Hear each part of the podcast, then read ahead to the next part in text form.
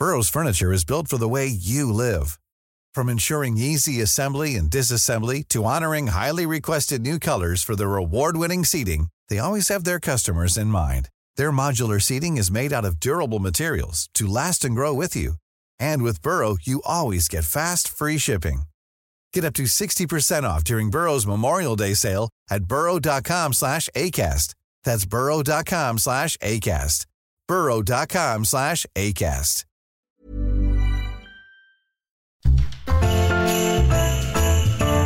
Heraldo Radio, la H se lee, se comparte, se ve y ahora también se escucha.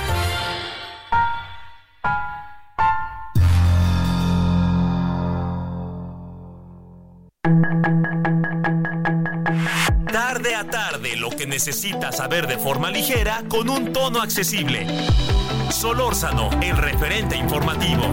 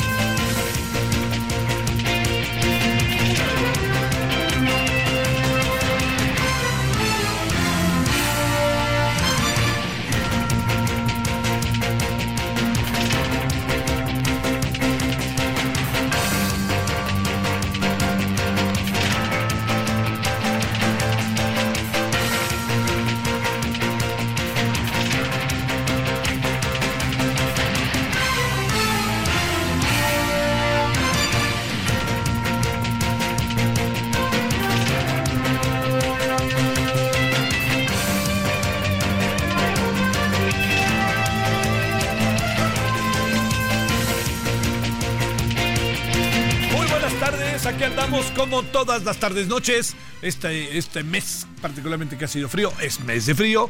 Estamos hablando de diciembre. Gracias que nos acompaña. Les saluda el servidor Javier Solórzano.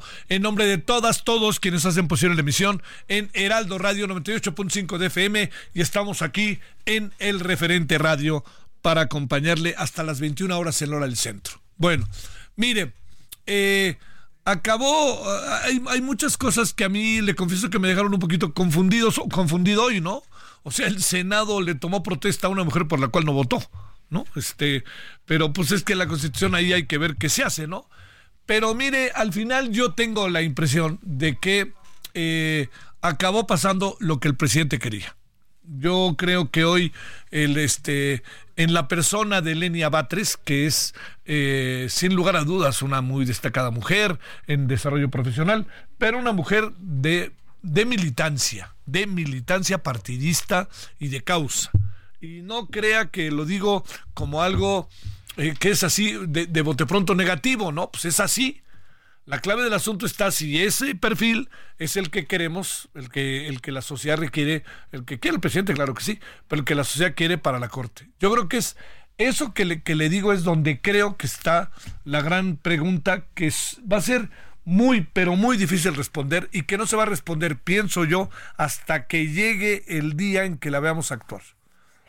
Eh, yo creo que el presidente con esto, no, ya, supongo que no le va a fallar. Yo creo que de todas las personas que él ha propuesto, esta es la más cercana a él en términos ideológicos, de partido, etcétera. Y yo creo que esto, pues, este, bueno, esperemos, lo digo, eh, en verdad que lo digo con sinceridad, esperemos que se pueda llegar a algo que sea importante para la, este, la instrumentación de la justicia. hay, hay cosas como para, para considerar, ¿no? Eh, si le parece a usted. Una de ellas eh, tiene que ver con que a querer o no, a querer o no, el presidente ha logrado colocar en la corte a personas de él, ¿no? Marcadamente, sin proceso de negociación. Segundo, este es un asunto que va el año que entra a tener también otro round, ¿eh? porque viene cambios también de personajes en la corte que cumplen su gestión, no que renuncian por causas graves. Todo esto lo provocó un señor que se llama Arturo Saldívar, que le dejó el camino abierto al presidente.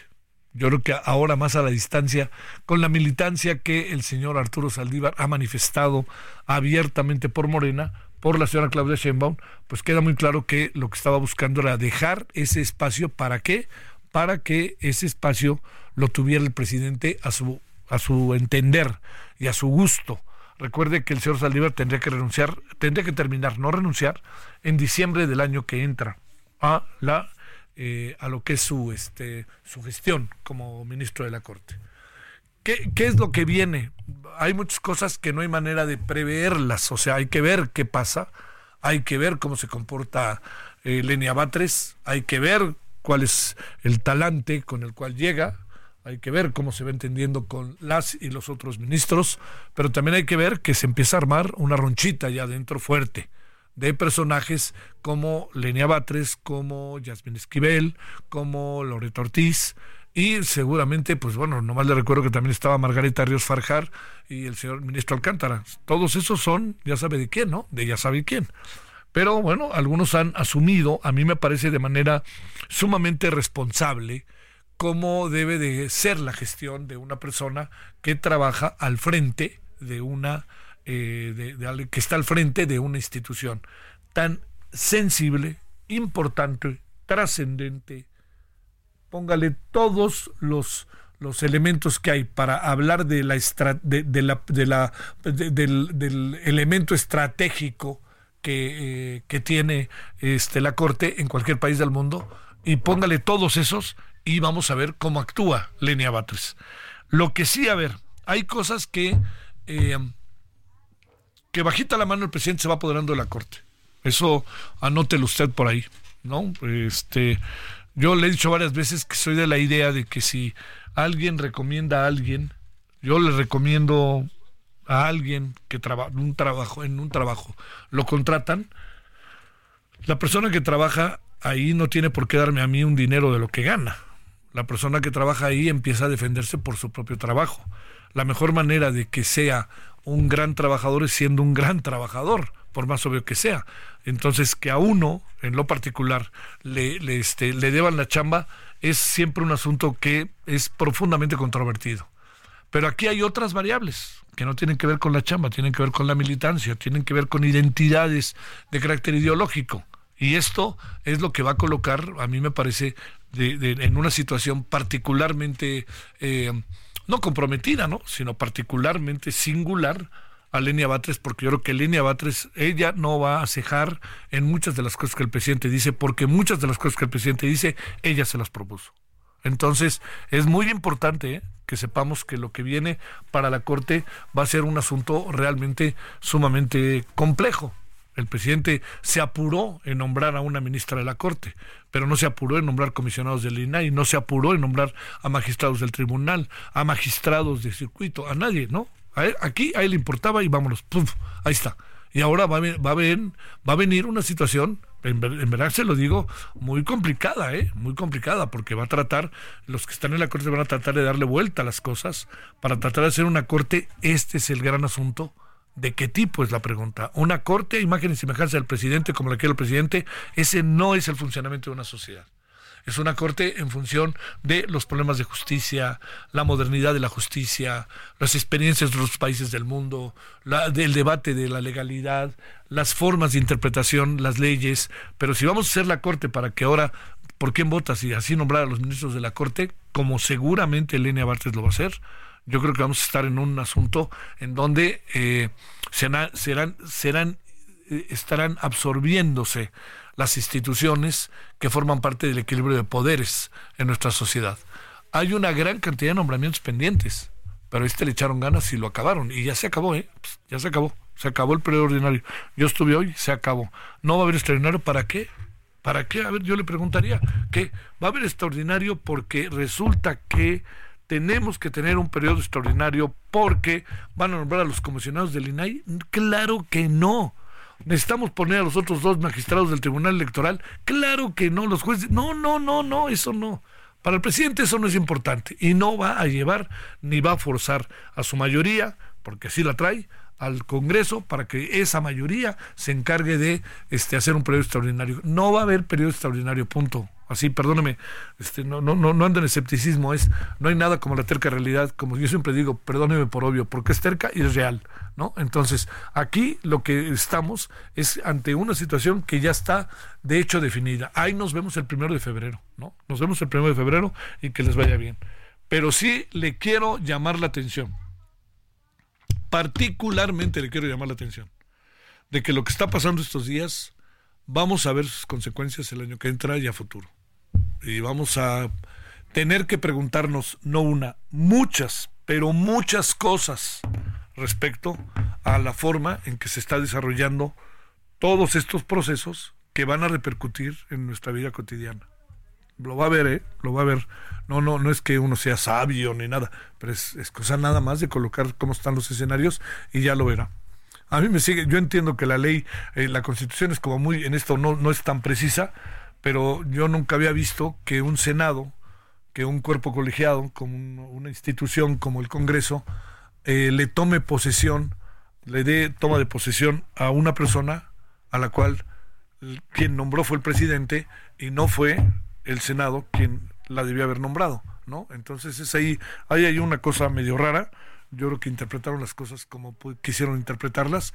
Y entonces, pues bueno, el asunto está en que, como sea, yo, yo confío en que toda esta lucha política de muchos años, de Lenia Batres, hermana del jefe de gobierno de la Ciudad de México, pero toda esta lucha de muchos años, eh, ¿se acuerda que decían que no iba a haber compadrazgos, nepotismos y cosas parecidas. Bueno, este, yo espero que esta, que, que Lenia Batres, con sus muchos años de, de, poder, con los muchos años de hacer cosas, de estar en diferentes lugares, de haber participado de luchas sociales, de militancias, pues entienda la importancia que tiene dentro de todo ello estar en el poder y estando en el poder, entre más poderoso, más generoso, pero sobre todo estando en el poder, abrir todos los espacios para el diálogo, para la democracia y no para la imposición. Entiendo que ahora vendrá toda una serie de, de, este, de elogios para Línea Batres eh, que tendrán mucho que ver con la cargada y no necesariamente tendrán que ver con el análisis de las cosas, porque el análisis de las cosas tendría que colocar muchos elementos como todo en la vida, como todos los seres humanos, pros y contras. Bueno, pues ahí tiene usted este asunto que ya se hizo, ahora sí que ya se hizo y ya está ahí y veremos qué es lo que pasa en las próximas semanas cuando también ella vaya a la corte los ministros de la corte le tendrán que dar este no le tendrán deben de darle una bienvenida este y deben de empezar poco a poco a meterse en los asuntos por supuesto que el primero que brincó para decir que qué bueno que es Lenia Batres, pues ¿quién cree que fue? Pues Arturo Saldívar, ¿no? No más faltaba. Pero este, yo, a mí me, a mí me llamó muchísimo la atención un hecho que, que es este, un hecho que es, que a mí me parece, en verdad que se lo digo, importantísimo, que es el hecho de que eh, eh, Berta Alcalde, Fíjese, fíjese cómo los de Morena ni en eso se pusieron de acuerdo. Berta Alcalde, que este, que es la que tenía más votos, luego en la segunda terna fue, tuvo menos votos, en fin, parecía ser la más indicada para encargarse, para ser la persona que llevara a cabo la, este, que fuera la, la ministra de la Corte. Pero a la mera hora, pues cambiaron las cosas, ¿no? Cambiaron las cosas ¿Y sabe por qué cambiaron las cosas? No por la votación de la oposición, sino porque en Morena a una terna le dieron una calificación y habían quedado todos de apoyar a Berta Alcalde. Y en la segunda habían también quedado en algo y se dividió la votación. O sea, en buena medida el Senado no llegó a una conclusión como, este, como Congreso por dos razones. Una, porque nunca se unió la oposición a lo que estaba diciendo Morena. Esperó la oposición ver qué hacía Morena. Y dos, porque Morena nunca se puso de acuerdo y porque sus votaciones no cumplieron los acuerdos internos que tuvieron para decidir vas tú o yo, este, bueno, todos vamos a apoyar a ella y listo. ¿Qué hubiera pasado si todos apoyan a una? Eso quién sabe. Ahora la otra. Tampoco uno se chupa el dedo, ¿no? Hagamos un tercer asunto. Muy probablemente, a lo mejor también, dijeron, vamos a impedir todo esto, ¿para qué? Para que el presidente sea quien decide. ¿No? Y entonces el presidente ya con mayor autoridad lo voltearán a ver, pero con mayor autoridad estará que suma, que suma, que suma ministras y ministros en la Corte. Bueno, eh, aquí andamos, vamos a, perdóname, hay muchas cosas por delante hoy, el día de hoy. Eh, hoy este, hubo cosas muy interesantes en el Senado, ¿eh? le confieso que mucho, muy, muy, muy interesantes en el Senado, pero ya se acabó esto. ¿eh?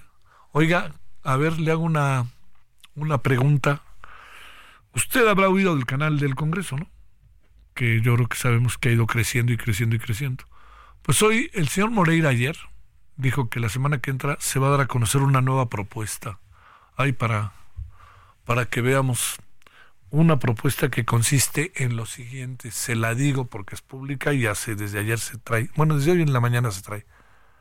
Quiere la Cámara de Diputados tener su canal de televisión y el Senado su canal de televisión. O sea, ¿cómo le van a hacer? No sé. Pero diputados, su canal de televisión, senadores, su canal de televisión. Y le preguntaron a Rubén Moreira, oiga, pero ¿para qué no vas tú? No, es para que nos vean más. Mire nomás. Bueno, este, yo no sé, tendría, digamos, es un asunto que en opinión de su servidor, yo tendría como que pensarle. Cuando digo que tendría que pensarle, el tiempo que llevo trabajando ahí, perdón que lo diga en primera persona, eh, me lleva a pensar que se ha creado una estructura muy, grande, ¿no? Y ahora cómo dividir esa, eso. Hay que ver cómo hacerle para las instalaciones, porque buena parte de las instalaciones está en el Senado, aunque el noticiero de televisión se hace desde el San Lázaro. Eh, los programas, muchos programas se hacen en diferentes lugares. Hay gente que no le gusta mucho que esté en el Senado todo, ahí en simplemente Radio Congreso en el sótano 3, porque lo que quieren es este descentralizar, pero durante mucho tiempo, mucho, mucho tiempo se hicieron las cosas en la Cámara de Diputados. Hay que ver cómo crean instalaciones en la Cámara de Diputados. Hay que ver qué pasa. No es un asunto de la noche a la mañana, ¿eh? pero hay que ver un asunto que pasa, pero créame que esto va a pasar. O sea, así como hay cosas que inexorablemente suceden, ya tendremos pronto canal de la Cámara de Diputados y tendremos canal de la Cámara de Senadores y ya tenemos este eh, ministro de la Corte, todo esto, por favor, se lo pido, no lo perdamos de vista, quiere decir algo y nos va a repercutir. Espero que para bien, no estoy tan seguro. 19 con 17 en la hora del centro, vamos con un resumen. La información de último momento en el referente informativo. Lenia Batres fue elegida por el presidente Andrés Manuel López Obrador como la nueva ministra de la Suprema Corte de Justicia de la Nación. Al concluir su conferencia matutina de hoy, el presidente se reunió en privado con Berta Luján y Heréndira Cruz Villegas, quienes integraban la segunda terna que envió al Senado, pero fue rechazada. La gobernadora Evelyn Salgado Pineda firmó el decreto de los nuevos lineamientos para la construcción en la franja costera del estado de Guerrero, en lo que se establecen las directrices del marco regulador, normativo y jurídico para la edificación de inmuebles, así como la reconstrucción de los ya existentes. Se trata de un instrumento en el que participan las autoridades de los tres niveles de gobierno, así como el sector constructor de la iniciativa privada y expertos en el tema, para generar procesos óptimos en el tema de desarrollo urbano y protección civil. El actual alcalde de Coajimalpa, Adrián Rubalcaba, ha informado que presentará su renuncia definitiva a las filas del PRI y que prevé una posible transición en acompañamiento junto a Claudia Sheinbaum. El anuncio fue dado en una conferencia en la que anunció una renuncia masiva del PRI. Señaló en las próximas semanas estarán presentando 20.000 renuncias. El Congreso de Morelos frenó el desaforo del fiscal Uriel Carmona Gándara luego de que fuera aprobado ayer por el Pleno de la Cámara de Diputados. Durante sesión ordinaria de Pleno, que comenzó anoche y siguió durante la madrugada, los legisladores locales votaron el acuerdo parlamentario de no homologación de la declaración de procedencia emitida por la Cámara de Diputados contra Uriel Carmona. La Junta de Gobierno del Banco de México dejó sin cambios su tasa de interés de referencia durante la última reunión de política monetaria de 2023 y tal como esperaban los analistas, siguiendo los pasos de la Reserva Federal de Estados Unidos, el Banco Central mantuvo el indicador en 11.25%. Este día fueron perceptibles un par de sismos en la Ciudad de México. El Servicio Sismológico Nacional dio la magnitud de uno de ellos en 3.2 al sureste de Álvaro Obregón. El segundo fue de 2.4 al sur igual de Álvaro Obregón. Mientras que más temprano, este día se registraron cuatro sismos con epicentros en Chiapas. De estos, el más intenso fue de 5.8 de magnitud en Ciudad Hidalgo. Al iniciar operaciones hoy, 14 de diciembre, el dólar se vendía hasta en 18.20 pesos en ventanilla en bancos. En tanto, el tipo de cambio interbancario se ubica en 17.36 unidades por dólar, con una pérdida de 0.77% frente al precio de referencia de ayer. Luego de que jamás liberara a la mexicana Eliana Gritsevsky, el pasado 30 de noviembre, su hermano Jaim pidió la liberación de su cuñado Matan Sangauker, quien fue privado de su libertad el 7 de octubre después de que el grupo islamista lanzara desde la franja de Gaza un ataque sin precedentes contra Israel. El director general de Moderna dijo que la vacuna experimental contra el melanoma que elaboró su compañía podría estar disponible en tan solo dos años, lo que supondría un paso histórico contra la forma más grave de cáncer de piel. Sus comentarios y opiniones son muy importantes. Escribe a Javier Solórzano en el WhatsApp 5574 50 26.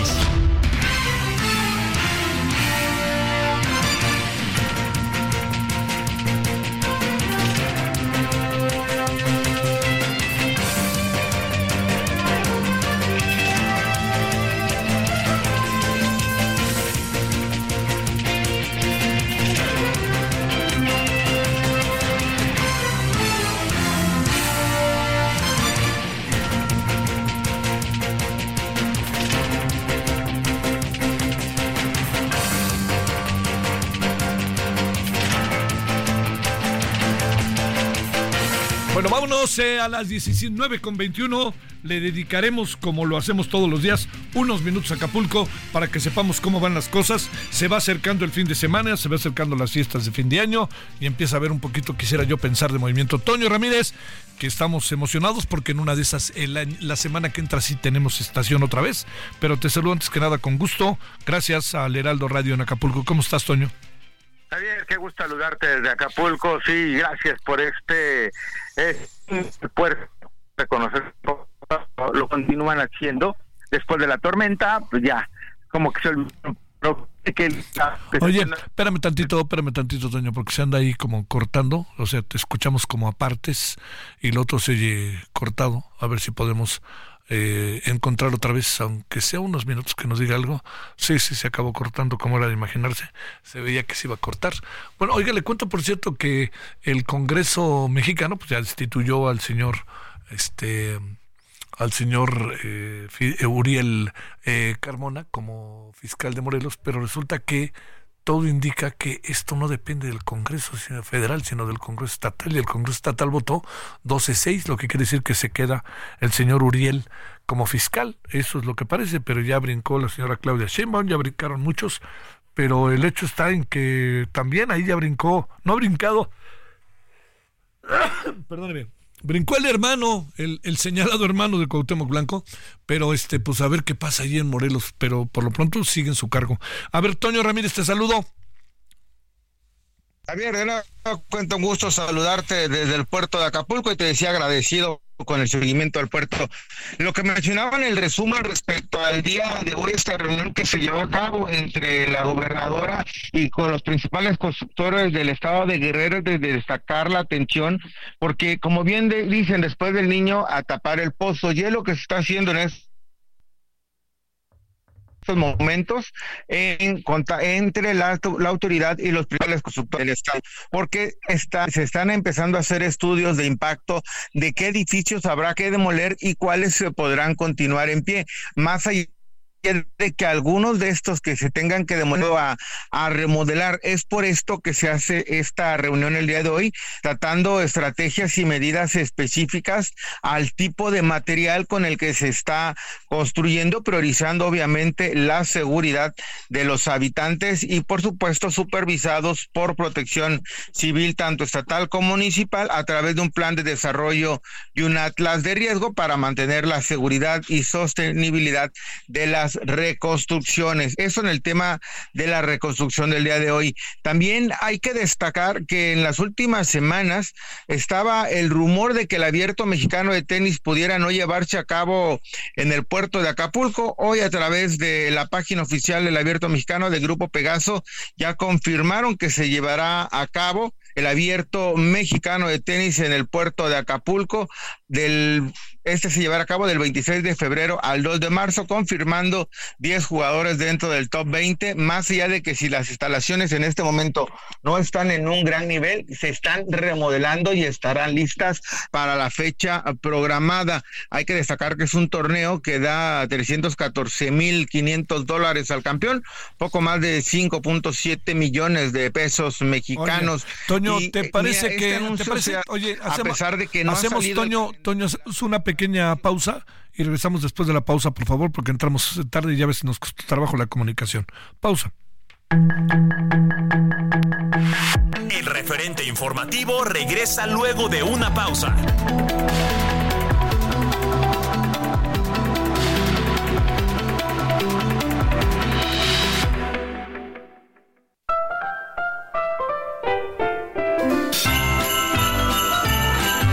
Heraldo Radio, una estación de Heraldo Media Group. La H que sí suena y ahora también se escucha.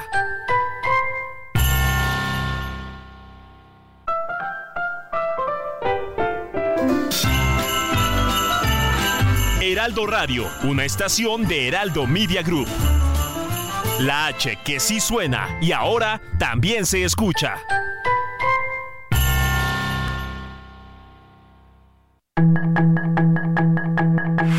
Estamos de regreso con el referente informativo.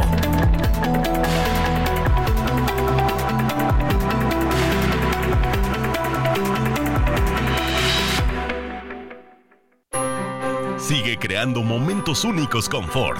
Estrena tu Ford preferido con tasas desde 0% y seguro promocional. Visita a tu distribuidor Ford más cercano.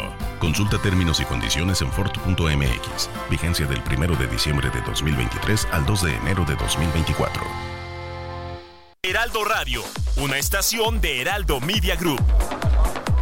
Con la H que sí suena y ahora también se escucha. Sigue creando momentos llenos de estilo deportivo con Ford Escape híbrida Estrena a 24 meses sin intereses y seguro promocional. Visita a tu distribuidor Ford más cercano.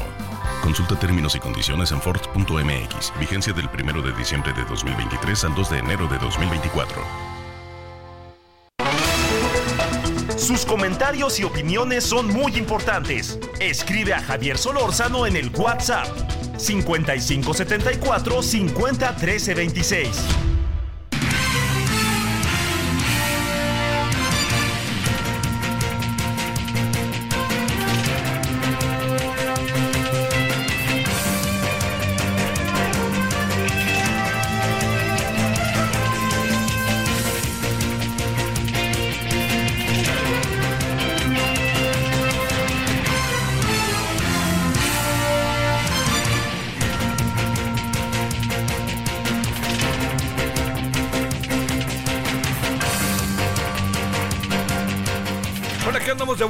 Vámonos, eh, Toño, de nuevo contigo para cerrar la conversación.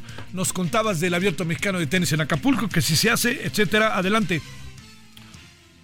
Javier, de nuevo cuenta una disculpa por las comunicaciones. Sí, ya fue confirmado el abierto mexicano de tenis a realizarse este próximo 2024, del 26 de febrero al 2 de marzo. Ya confirmados 10 jugadores dentro del top 20, dejando por supuesto como premio 314.500 dólares y hay que recordar que es un torneo que deja una derrama económica mayor, incluso algunos fines de semana largo, esperando que para el mes de febrero ya se tenga por lo menos mayores hoteles y formas de hospedarse en la zona diamante. Hay que recordar que es abierto mexicano, también es un impulso turístico y promocional para el puerto, ya que se llega a transmitir a través de una señal eh, deportiva privada y se ve a través de todo el mundo. Un torneo realmente importante para el puerto, ya fue confirmado, más allá de que no ha salido el calendario oficial de la ATP, eh, confirmado por Máximo Calvelli, quien es el director general ejecutivo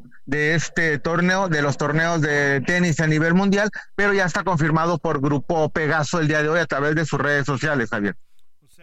Eh, y esto significa que qué hoteles hay, bueno, los hoteles que el Pierre Marqués, el este, el Princess y el de hasta el fondo por ahí, esos ya deben de estar, ¿no? Para esa fecha ya deben de estar. Hay que recordar que dijeron que ellos van a estar trabajando para, de hecho ya están vendiendo paquetes para fin de año. El día 15, es decir, el día de mañana, harían un lanzamiento oficial o un comunicado, pronunciamiento respecto a cuántas habitaciones y de qué forma estarían abriendo todo lo que es la zona del mundo imperial, donde reciben precisamente a los jugadores y también forma parte de este para febrero del próximo año se espera que ya estén trabajando al 100% esos hoteles que acaban de mencionar, Princes, Mundo Imperial y los que responden al grupo, Javier. Bueno, oye, y la una más, una más, este, nada más, este, ¿cómo pinta el fin de semana? ¿Cómo van las cosas? ¿Cuáles son los ánimos? ¿Qué anda pasando? Pinta bien, hay ocupación hotelera. Mis respetos para el Hotel Emporio y para unos más de la costera Miguel Alemán que le están echando muchísimas ganas e incluso ya tienen reservaciones para este fin y esperemos que sea un buen repunte. Hay que recordar que para la temporada de sembrina no habrá hoteles de cinco estrellas, pero sí habrá de tres y cuatro y el Hotel Camarena que ya fue abierto por parte de la presidenta municipal Avenida López. Así que pinta bien la cosa. Bueno, y los, los ánimos están todavía este rudos con el presidente y los gobernantes, ¿verdad? Sí, los ánimos continúan bastante rudos en ese tema, más allá que en el tema de los enseres están apoyando mucho y de muy, muy rápido, a pesar de que ya hay personas que tardan hasta 36 horas formados, pero les ayudan ya eh, Guardia Nacional a llevarlos a sus colonias, a sus casas, porque ya se empezaban a dar temas de asaltos a medio camino, les robaban el vehículo o la camioneta cargada de enseres. Afortunadamente ya se trabajó en esto y están aumentando la seguridad al momento de entregar estos materiales. Pero sí, los ánimos continúan calientitos contra el presidente López Obrador. Oye, ¿seguimos con la fecha de la semana que entra para la estación o todavía no sabemos? Seguimos, seguimos con la fecha. Ya la Virgen de Guadalupe no, nos apoyó mucho, pero este, esperemos que antes de Santa ya estemos al aire. Sale, muchas gracias. Hasta luego, Toño. Gracias. Javier, un, Javier, un gusto desde Acapulco. Gracias. 19.36 en la hora del centro. Sus comentarios y opiniones son muy importantes. Escribe a Javier Solórzano en el WhatsApp 5574 50 26. Solórzano, el referente informativo.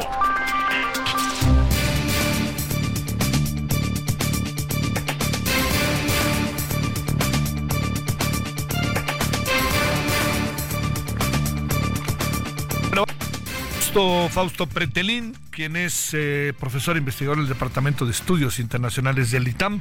Fausto, con enorme gusto te saludo. ¿Cómo has estado? Buenas noches.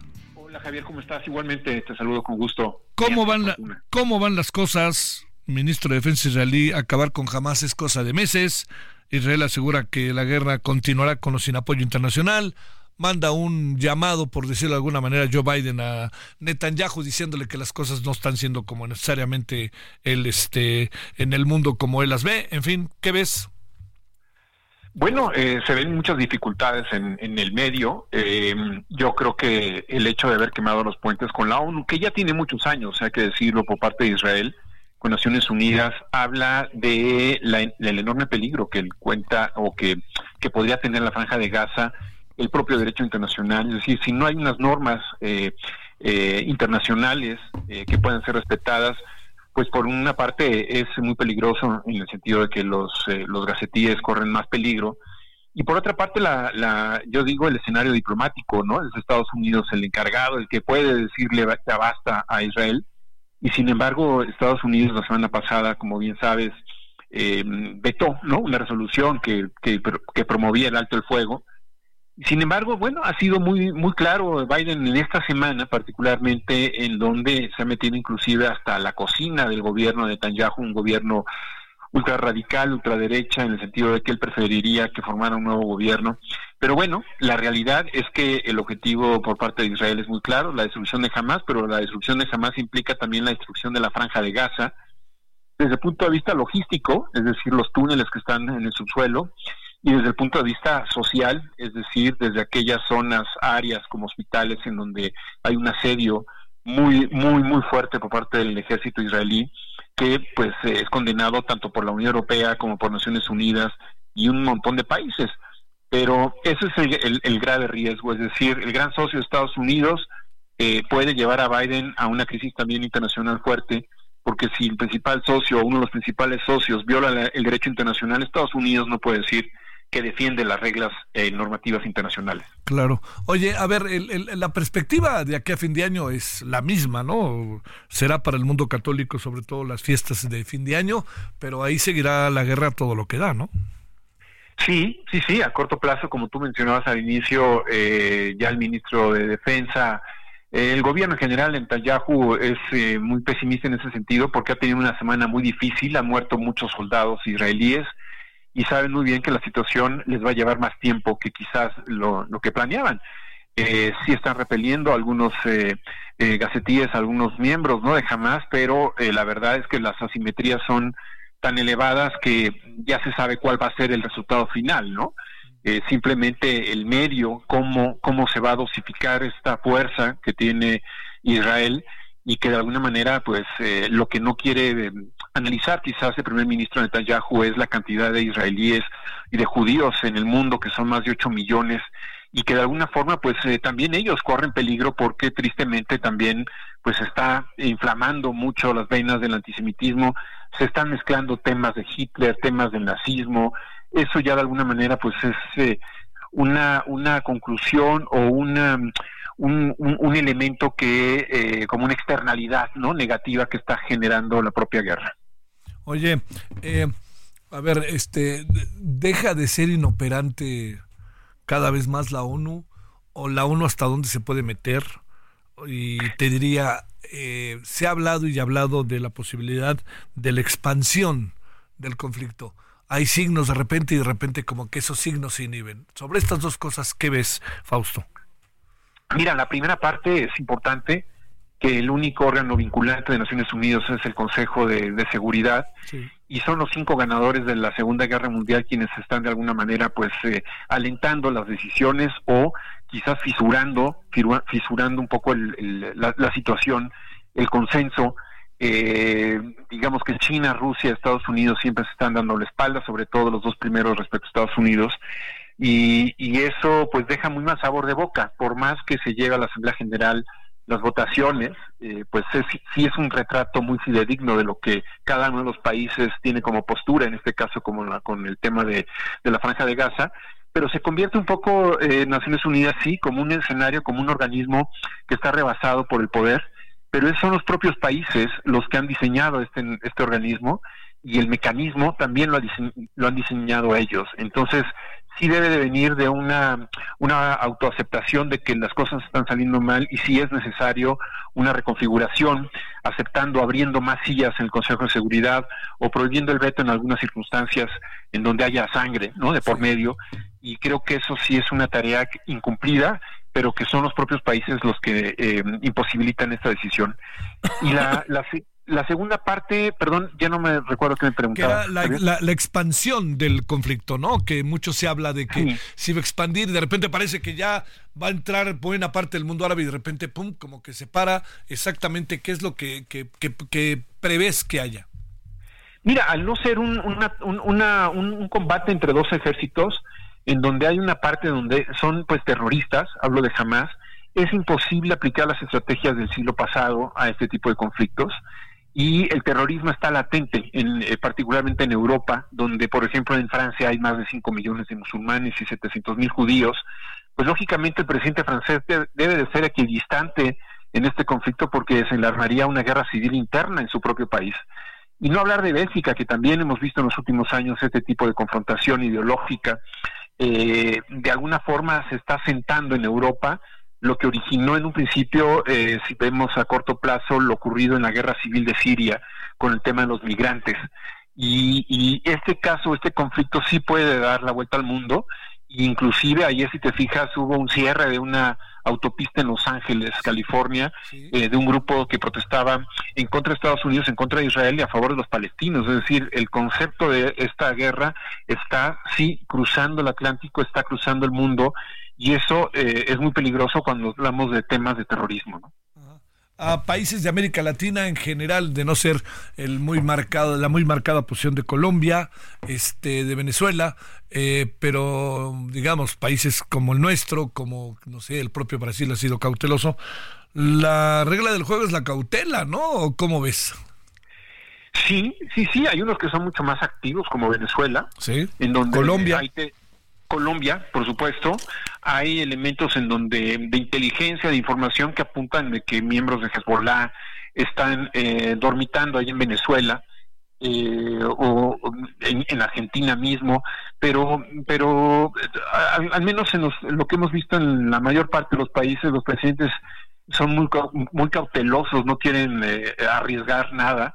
inclusive son timoratos en muchas ocasiones, pero bueno, es la decisión que cada uno de los países toma lo hemos visto desde la guerra entre Rusia y Ucrania, que son muy alejados, eh, tan es así que, bueno, Zelensky ya, ya cruzó el Atlántico, ya vino a, América Latina, Argentina, para pues hacer una campaña, ¿no?, de, evitar de que Rusia eh, tome el poder o eh, de, la información en esta región.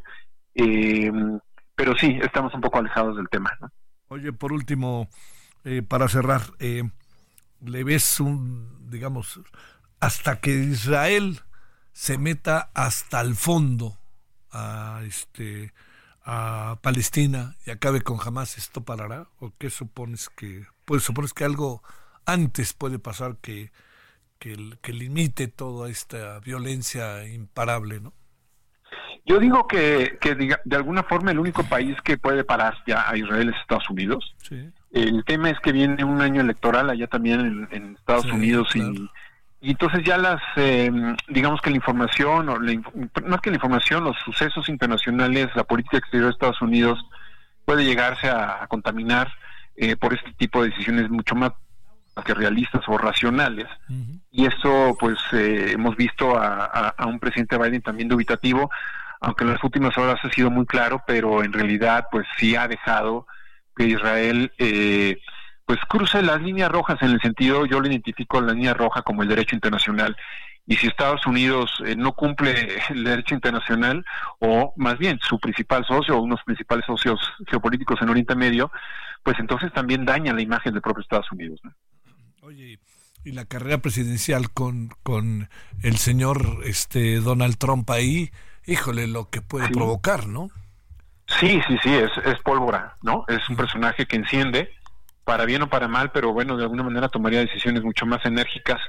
Eh, hemos sabido que tanto Barack Obama como Joe Biden no han tenido grandes relaciones con Netanyahu. Eh, quien sí las tuvo fue Donald Trump. Y bueno, yo, yo creo que con un Donald Trump en la Casa Blanca eh, se potenciaría la confianza en Netanyahu, el propio Netanyahu, y eso, bueno, pues ya ni te cuento, ¿no? No, no, no, no. Fausto, como siempre, gracias por tu participación. Te mando un gran saludo. Igual te Javier, un saludo, un Fausto Pretelín. Ahora a las 19.46 en la hora del centro. Solórzano, el referente informativo.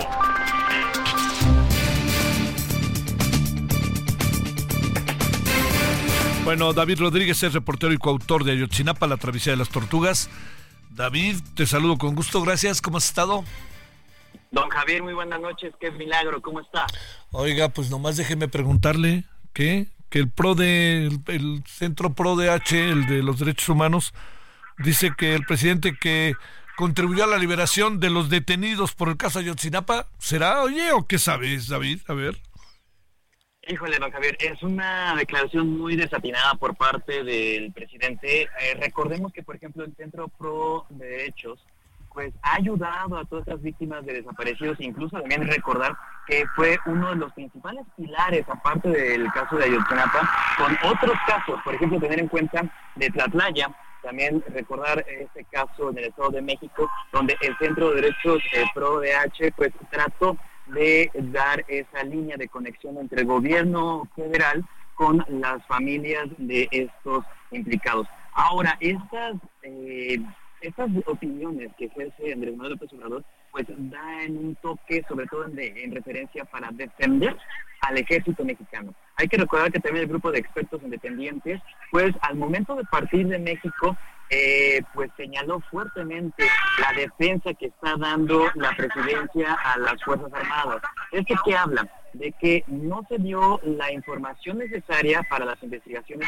y sobre todo también para ubicar a todos los recursos que eh, dieran con la aparición de estos 43. Entonces, este tipo de hechos y estas opiniones que ejerce desde el poder, pues también habla de que López Obrador trata de, matizar y también de maquillar un poco el accionar de las fuerzas eh, militares.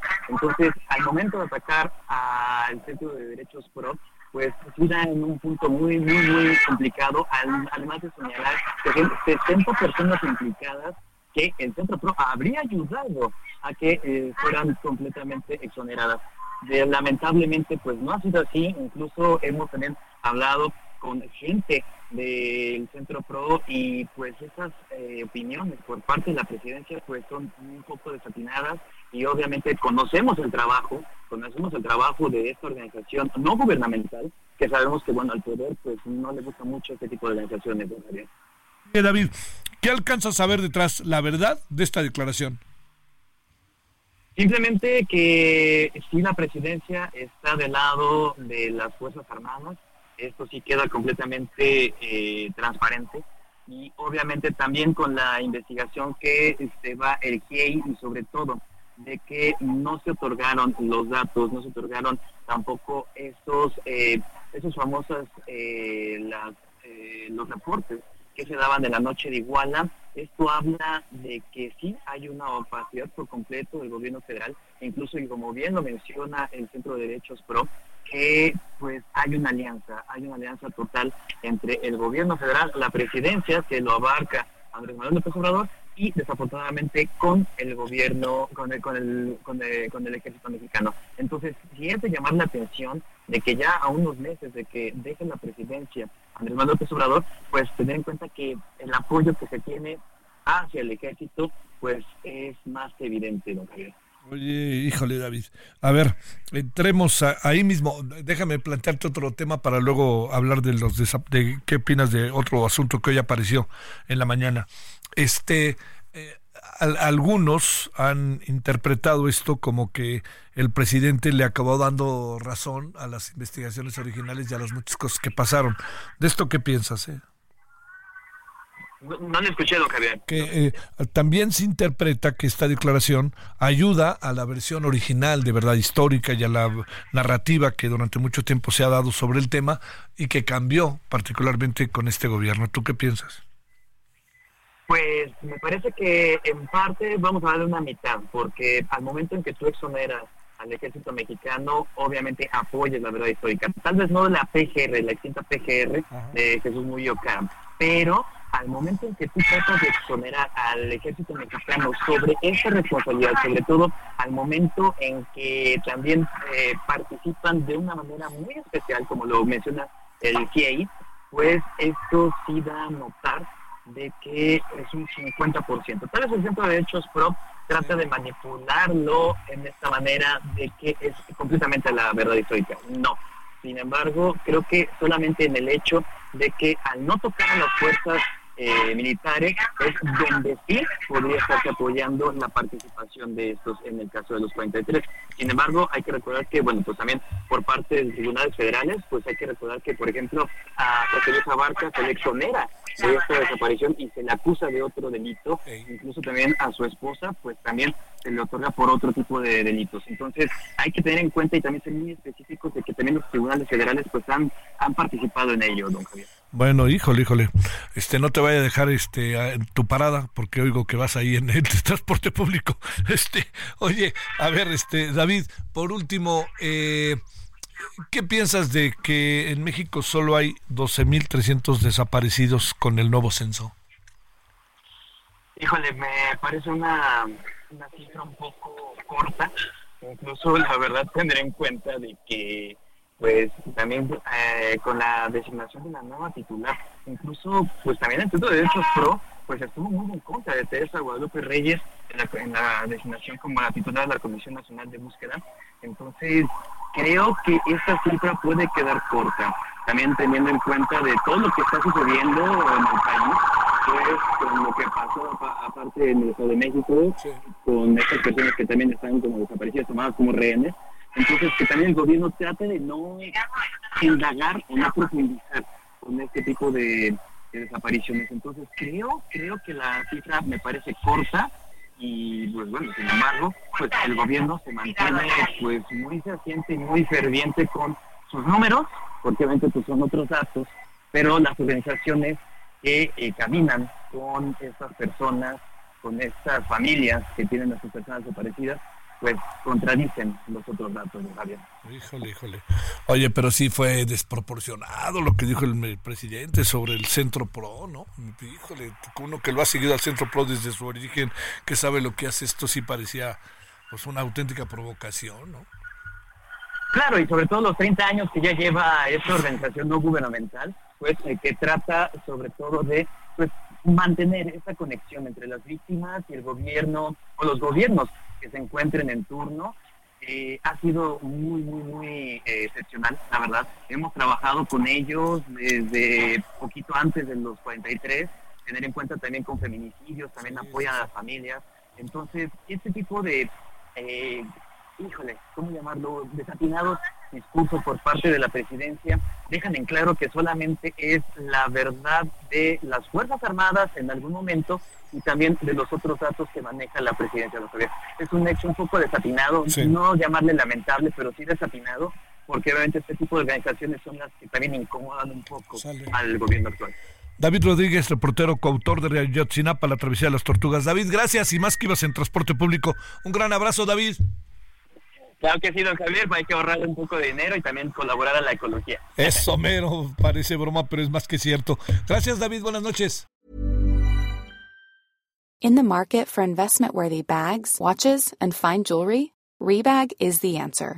Rebag is a luxury resale platform where each piece is carefully inspected by experts to ensure quality and authenticity. Use Rebag to buy and sell finds from the world's top brands, including Louis Vuitton, Chanel, and Cartier. Head to Rebag.com to get 5% off your first purchase with code REBAGNEW. Shop today at Rebag.com. That's R-E-B-A-G.com. And use promo code REBAGNEW for 5% off your first purchase. Don Javier, muchas gracias. Buenas noches. Como siempre, gracias. Pausa. El referente informativo regresa luego de una pausa.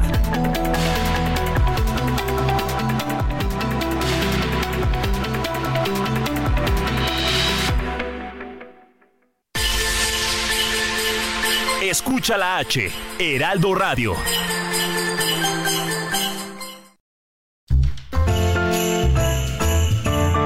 Radio, la H se lee, se comparte, se ve y ahora también se escucha.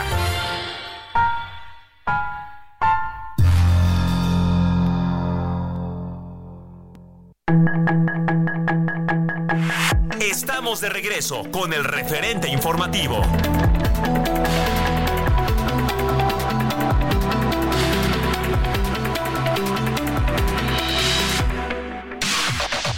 La información de último momento en el referente informativo. Un turista originario de Canadá falleció y una mujer resultó herida en las playas de Iztapas y Guatanejo Guerrero luego de que fueran atacados por un tiburón. Tras el ataque se desplegó un operativo con trabajadores de protección civil y la Secretaría de Marina para ubicar y capturar al escualo. La titular de la Secretaría de Gobernación, Luisa María Alcalde, afirmó que la administración del presidente Andrés Manuel López Obrador ha localizado a 16.681 personas con certeza de su paradero, así como se han ubicado a 17.843. Sin embargo, la organización civil Impunidad Cero reveló que el país cerró en el 2022 con un aumento en desapariciones. El gobierno del Estado de México investiga más de 10 casos de personas no localizadas en Texcaltitlán, aunque por ahora se descartaron que hayan sido secuestrados por la delincuencia organizada, por lo que llamaron a no generar pánico por este tema. Por otra parte, a casi una semana del enfrentamiento con el crimen organizado, en la misma comunidad arribó la ayuda social a la que se comprometieron las autoridades estatales a favor de deudos y lesionados del hecho violento. La ayuda se entregará de manera mensual y se restablecerán los servicios de salud a la brevedad. El Congreso de Aguascalientes aprobó hoy la despenalización del aborto en las primeras 12 semanas de gestación. Con esta decisión, Aguascalientes se convierte en la entidad número 12 en despenalizar el aborto y el Estado tiene la obligación de prestar este servicio de salud.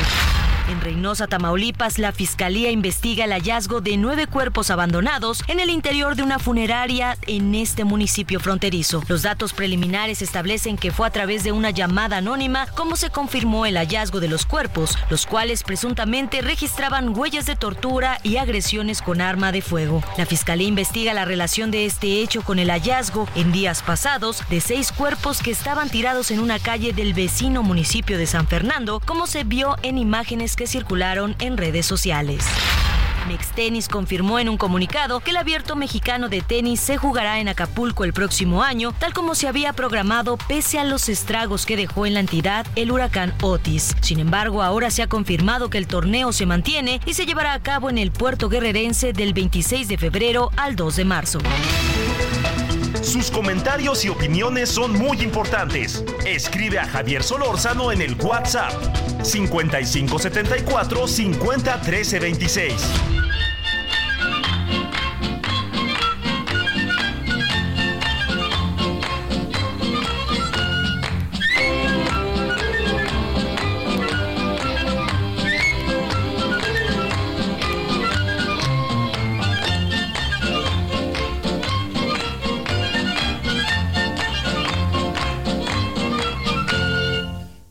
La ratonera ha caído un ratón con sus dos pistolas y su traje de cowboy. Ha de ser gringuito porque siempre habla inglés. A más de ser güerito y tener grandes los pies. El ratón vaquero sacó sus pistolas, se inclinó el sombrero y me dijo a solas.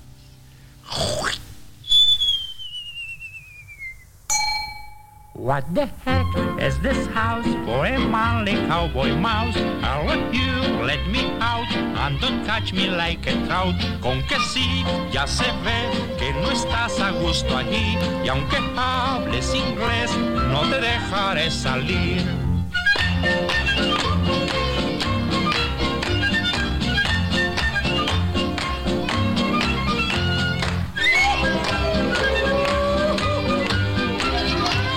Esto es ni más ni menos que José Gabilondo Soler, Cricri, Francisco, José Francisco Gabilondo Soler, Cricri, que eh, en un día como hoy falleció a los 83 años de edad a causa de una enfermedad cardiovascular.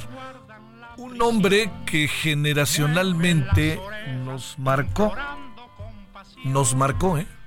Así digamos, yo cuando era chico en mi casa, esta era la música que escuchábamos, ¿eh?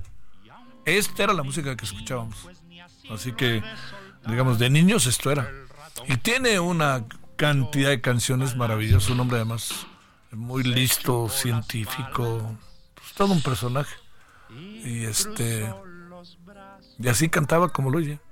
Estas, canciones. Soy muy malo para cantar, pero esta fácil la podría cantar enterita. Bueno, escuchemos a Cricri. Cowboy mouse, let you let me out and don't catch me like a trout. Con que sí, ya se ve que no estás a gusto allí y aunque hables inglés, no te dejaré salir.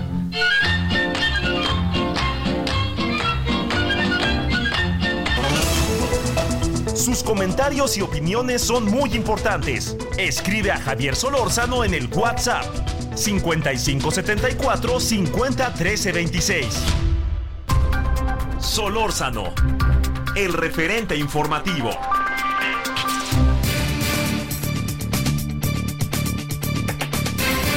Bueno, aquí andamos de vuelta a 20 con 6 en la hora del centro.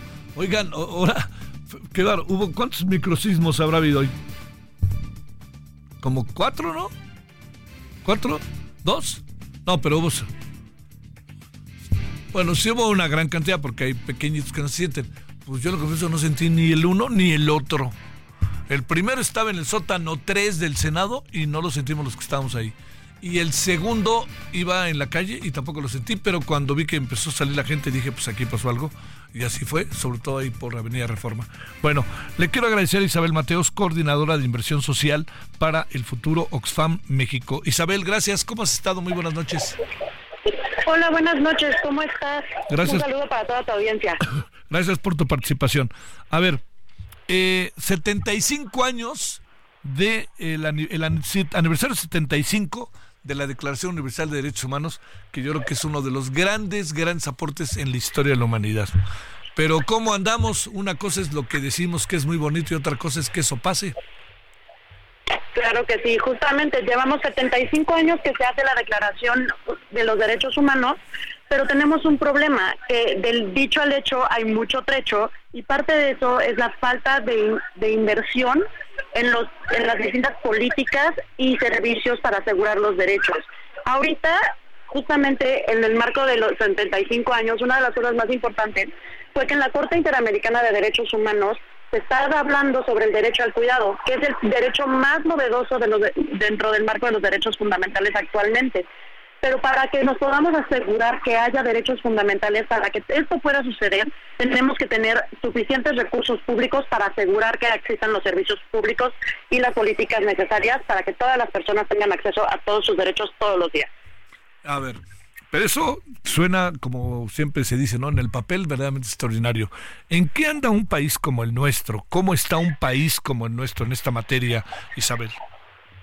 Ya, claro, pues mira, México desgraciadamente es el país que peor recauda de la OCDE y además somos de los que peor recauda de América Latina. Somos un país que no es que no tenga dinero, es que estamos activamente decidiendo no cobrarle impuestos a los mil millonarios y eso significa que estamos decidiendo no tener dinero suficiente para poder invertir en los derechos de las personas.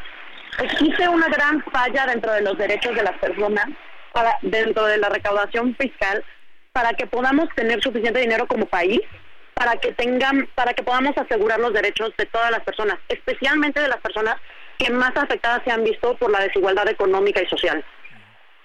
Oye, el tema respecto a eh, digamos, eh, en momentos como los que vive un país como el nuestro, con hechos de violencia tan marcados, con toda una serie de circunstancias, ¿qué, qué, qué se puede plantear en ese sentido y qué tanto toda la integración de los diferentes, de las diferentes instituciones defensoras, eh, de, los derechos humanos, los, la propia Comisión Nacional de los Derechos Humanos, este, qué tanto cumplen con esta función o qué tanto, para decirlo claro, Isabel, que es una percepción general, ha ido diluyendo para convertirse en un aparato de gobierno más que en un aparato ciudadano estrictamente.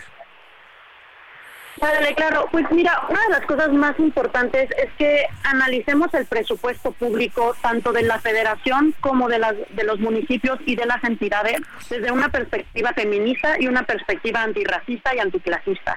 ¿Qué estamos viendo aquí? Que los, los gobiernos no están invirtiendo en mecanismos de protección de derechos humanos, no están invirtiendo en seguridad social, no estamos invirtiendo en distintas maneras de asegurar los derechos de las personas y mucho menos en los servicios públicos. Una de estas cosas puede ser, por ejemplo, la falta de, la, inversión, hablando de, específicamente del sistema de cuidados, la falta de inversión que se ha sostenido dentro de las guarderías del IMSS y las guarderías también ah, de libre acceso para todas las personas no están dentro de la seguridad social, que en específico tienden a ser más mujeres en México porque la informalidad está feminizada en el país. Entonces, más mujeres precarizadas se ven más afectadas porque no hay servicios públicos de guardería y no estamos invirtiendo en ellas. Esto está afectando no solo a las mujeres que están perdiendo oportunidades por estar trabajando, por estar teniendo que dar cuidados, sino que también está afectando a las infancias que no están recibiendo los los servicios de calidad y accesibles que merecen para poder tener todos sus derechos. Híjole, este es el asunto. El tema de derechos humanos y niños, ¿por dónde anda por ahí, este Isabel y niñas? ha habido muchos avances dentro de la normatividad. Creo que es muy importante cuando hablamos de derechos reconocer que una hay tres, tres etapas necesarias para poder tener un derecho fundamental. Una parte necesaria es el reconocer los derechos dentro de la norma, dentro de las leyes. Eso significa que pase dentro de los congresos, que pase dentro de los Congreso Federal, los congresos locales, o que tenga y que tengamos las suficientes leyes y reglas de operación para que estos derechos puedan funcionar. La otra parte es la creación, evaluación e implementación de políticas públicas. Y la tercera es justamente tener el presupuesto específico para los para que podamos tener que estas políticas y servicios públicos se puedan ofrecerse. En términos de derechos de las infancias, México ha avanzado muchísimo en la normatividad, pero estamos avanzando muy lento en la implementación de, servicios y políticas públicas. Y eso es específicamente por falta de recursos, pero que me remito otra vez no es que haya, no haya dinero en México, es que no estamos cobrando impuestos a las personas que más tienen para asegurar que tengamos suficiente presupuesto público para poder invertir en las personas que más lo necesitan. Las infancias, las personas con discapacidad, las personas en situación de calle, las distintas personas en distintas situaciones de vulnerabilidad social y económica que merecen que sus derechos sean protegidos. ¿El, el gobierno mexicano garantiza los derechos humanos de las y los mexicanos? El gobierno mexicano ha hecho un avance significativo en el reconocimiento normativo de los derechos, pero hace falta mucho avance en, la, en poder implementar los derechos. Por eso me dije el dicho coloquial que tenemos todos los días, del dicho al hecho hay mucho trecho. Tenemos que asegurar que haya suficiente presupuesto público para poder garantizar los derechos. Entonces, los reconocemos, pero no los garantizamos. ¿Qué anda haciendo Oxfam en todo esto? Oxfam México está haciendo diversas acciones en nuestras distintas líneas de trabajo para poder atender las distintas necesidades que tenemos en el país. Desde donde yo trabajo, que es justicia fiscal, estamos trabajando para promover una reforma fiscal progresista que pueda asegurar que una recaudación justa y una inversión pública justa. También tenemos programas de acción humanitaria, tenemos el programa de bienestar y trabajo para asegurar los derechos de las personas trabajadoras tenemos el programa de bienes comunes y territorio, donde estamos trabajando especialmente para trabajar contra el cambio climático y actualmente estamos recibiendo donaciones en la página oxfammexico.org para asegurar que exista suficiente apoyo humanitario después de la tragedia de Otis en Acapulco. Bueno, te mando un gran saludo, Isabel. Gracias por tu participación vía Oxfam México. Gracias, Isabel Mateos. A ustedes, muchísimas gracias. Un saludo a todo el mundo. 20 con 14 en Lora del Centro. Sus comentarios y opiniones son muy importantes. Escribe a Javier Solórzano en el WhatsApp 5574 50 Solórzano, el referente informativo.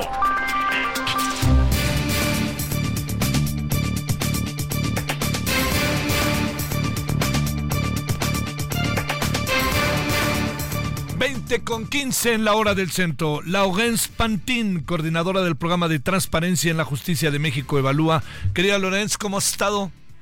Muy bien, muchas gracias, Javier. Este, un gusto saludarte y al auditorio. ¿Cómo ven, cómo se ve la designación de la señora Lenia Batres como nueva ministra de la Corte, con todo el entorno, con lo que ella es en términos profesionales, con lo que ella es inevitablemente como militante y como ella es. ¿Cómo lo ves todo esto? ¿Qué han pensado, qué han decidido, qué han ido trabajando, conversando a lo largo del día? Sí, pues mira, efectivamente, primero, este, eh, pues yo creo que hay, dos cosas. Está eh, el perfil de ella, y está todo el contexto este, de su nombramiento. Son dos cosas distintas, ¿no? Primero, hablando de, si quieres, de ella, efectivamente, pues sí, eh, como tú bien dices, ella es militante del partido Morena, el partido del presidente, eh, trabajaba hasta pues hoy este, en la consejería jurídica este, del Ejecutivo Federal como consejera adjunta, eh, lo que indica que ella pues trabajaba directamente para el presidente y además es hermana de Martí Batres, el, el, actual jefe de gobierno de la Ciudad de México y uno de los cuadros más importantes de Morena también. Todo esto hace que es una persona eh, eh, cuyo perfil, digamos, este, pues nos parece muy apegado al presidente y a su proyecto político, eh, cosa de hecho que ella además eh, también eh, confirmó durante la comparecencia que, que las comparecencias que tuvo en el Senado.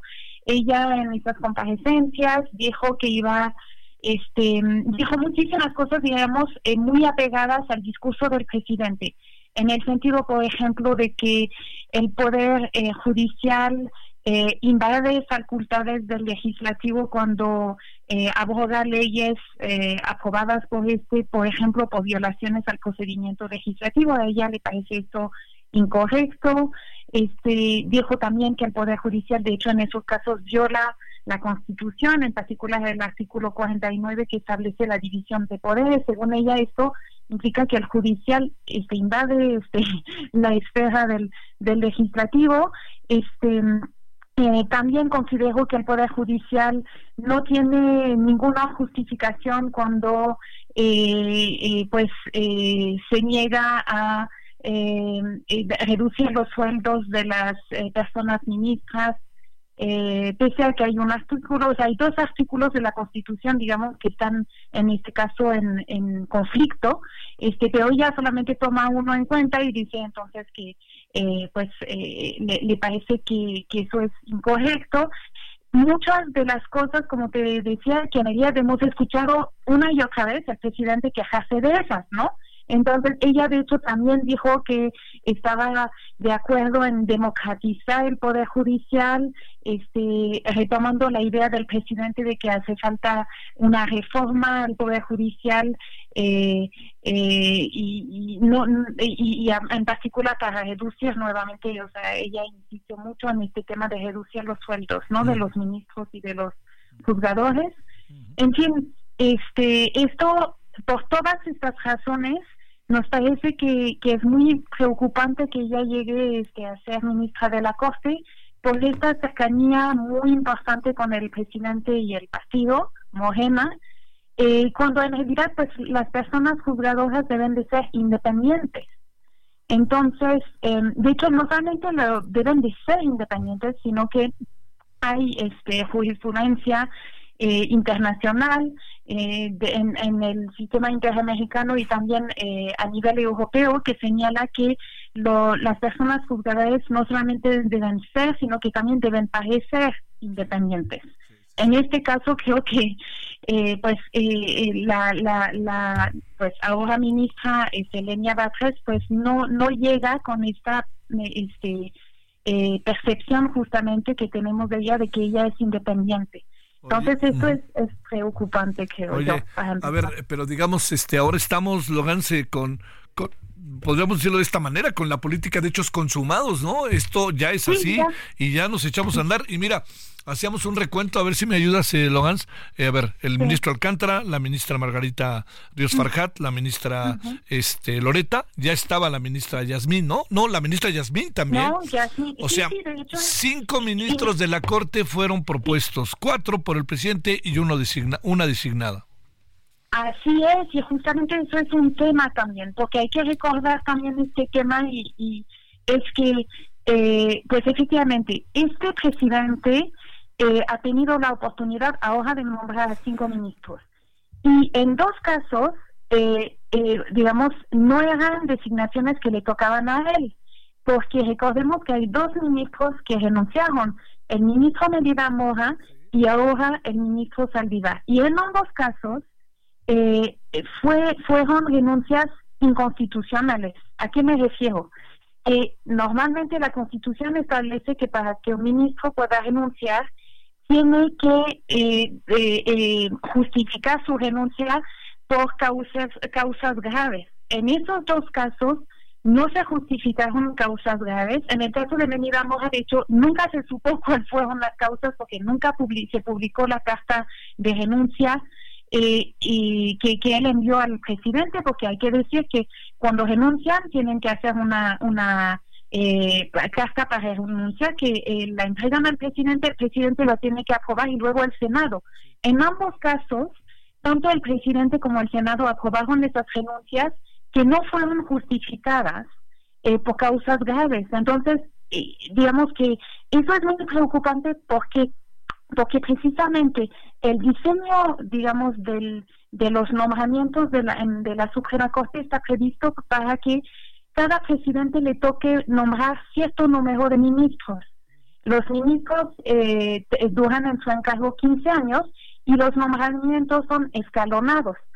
Y en este caso el presidente pudo nombrar a cinco. Esto eh, eh, eh implica un desbalance, digamos, en la Suprema Corte, porque pues efectivamente hay cinco personas que fueron designadas por un mismo presidente. Y, y además este presidente se ha caracterizado por nombrar siempre a personas que por lo menos él pensaba eran muy cercanas. De hecho, él se ha quejado que dos de ellas, eh, el ministro Alcántara y la ministra este, Ríos este, no han sido eh, leales.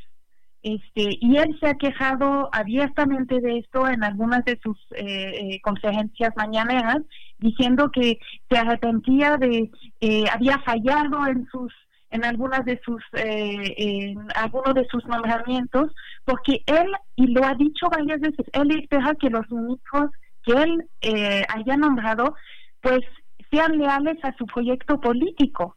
Y esto no es el papel de las personas ministras las personas ministras tienen eh, el, el, encargo de velar por la protección de la constitución de velar por que eh, los derechos de las personas, este, de todas y todos, sean respetados. Entonces, en ese sentido, yo creo que el presidente tiene un entendimiento equivocado y efectivamente, como dices, pues ahora es un hecho consumado. El presidente ha podido nombrar a cinco eh, personas ministras y este pues no es eh, no no había sido deseable. Nosotros desde eh, la organización donde estoy, México Evalúa, pero también el colectivo La Justicia que queremos, que está conformado por 27 organizaciones de sociedad civil, colectivos de víctimas y, y, y demás personas este, eh, que nos apoyan, pues ese colectivo, desde ese colectivo hemos alzado la voz para decir que no debería, de, de hecho, no, no había debido suceder este nombramiento porque la, la, la, renuncia de, del, del, del, ministro Saldívar no era constitucional, pero bueno, se llevó a cabo y ahí estamos. Y además se realizó de esta manera también muy, este, pues inédita, porque por primera vez eh, pues eh, el presidente nombró directamente a esta persona, este, Leña Batres, como ministra. Oye, pues le, seguiremos, porque, eh, Logans, porque, eh, digamos, habrá que ver también cómo se mueve ahora la Corte.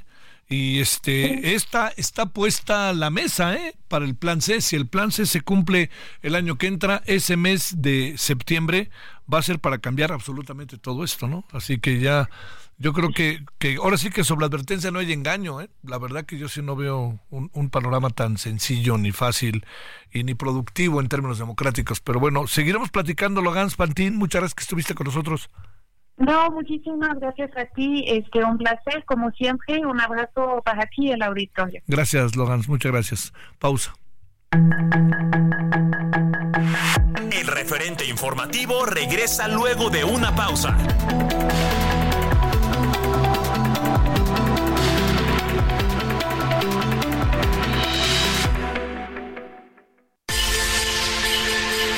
Escucha la H, Heraldo Radio.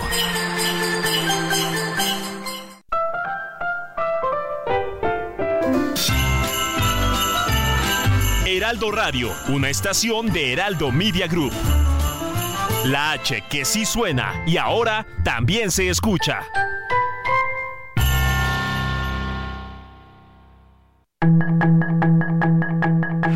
Estamos de regreso con el referente informativo.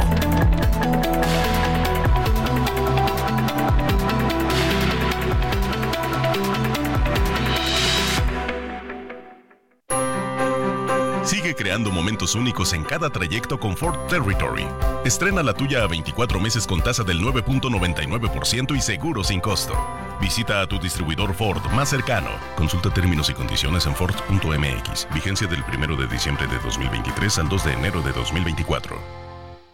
De acuerdo a datos del INEGI, Aguascalientes es uno de los mejores lugares para vivir e invertir. Uno de los estados con más generación de empleo, nuevas inversiones y expansión empresarial. Referente de éxito para inversionistas. En economía, Aguascalientes es el gigante de México. Sigue creando momentos tan únicos como tus actividades con Ford Maverick. Estrena la tuya con mensualidades desde 9,049 pesos y seguro promocional. Visita a tu distribuidor Ford más cercano. Consulta términos y condiciones en Ford.mx. Vigencia del 1 de diciembre de 2023 al 2 de enero de 2024. Nacidos Ford, nacidos fuertes. Gobierno de Israel anunció una recompensa de hasta 400 mil dólares a quien proporcione información sobre el paradero de Yahiwa Sinwar, el líder del grupo terrorista Hamas en la franja de Gaza, considerado el autor intelectual del ataque que desató la guerra el pasado 7 de octubre. Luego de afirmar que está perdiendo apoyo a nivel internacional por sus bombardeos en la franja de Gaza, el presidente de Estados Unidos Joe Biden reiteró que Israel debería tener más cuidado en su ofensiva y hacer todo lo posible para minimizar las muertes de civiles. El ministro de Exteriores de Turquía, Hakan Fidan, criticó que Estados Unidos haya votado en contra de la resolución de la Asamblea de Naciones Unidas que ordena un alto al fuego inmediato en la franja de Gaza y aseguró que la Unión Americana es el único obstáculo que impide dicho alto al fuego. La Fiscalía Federal de Alemania informó que cuatro supuestos integrantes del grupo terrorista Hamas, entre ellos un egipcio, un neerlandés y un libanés, fueron detenidos en Berlín y en Países Bajos, quienes son sospechosos de participar en operaciones terroristas en el extranjero. En su primera conferencia de prensa desde el inicio de la invasión a Ucrania, el presidente de Rusia Vladimir Putin descartó cualquier acuerdo de paz con Kiev, al advertir que esta llegará cuando Rusia alcance sus objetivos y negó cualquier parecido entre su ejército con el de Israel. En su mensaje con motivo de la Jornada Mundial de la Paz, el Papa Francisco advirtió de los peligros que el mal uso de la inteligencia artificial puede conllevar para la paz y la supervivencia humana, y pidió esfuerzos para que pueda contribuir a la resolución de conflictos y las injusticias. La Comisión Económica para América Latina y el Caribe CEPAL elevó este jueves del 1.7 al 2.2% su proyección de crecimiento del Producto Interno Bruto Regional para 2023, aunque para 2024 lo desaceleró al 1.9% y alertó sobre los riesgos de mantener una senda de bajo crecimiento. El dictador de Nicaragua, Daniel Ortega, concedió plenos poderes a su hijo Facundo Ortega Murillo para suscribir cuatro acuerdos de cooperación con Rusia, a pesar de estar sancionado por Estados Unidos y la Unión Europea por la Comisión de Serias Violaciones contra los Derechos Humanos de los Nicaragüenses. Para el referente informativo, Héctor Vieira.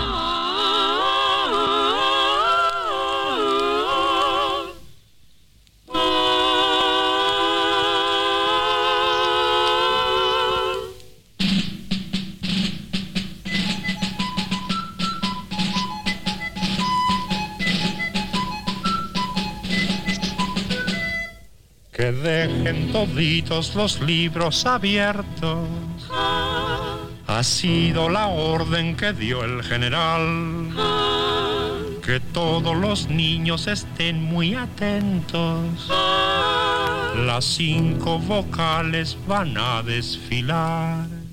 Primero verás que pasa la A con sus dos patitas muy abiertas al marchar. Ahí viene la E, alzando los pies.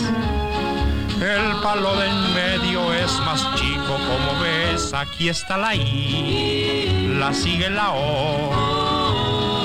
Una es flaca y otra gorda porque ya comió y luego hasta atrás llegó la U, como la cuerda con que siempre saltas tú.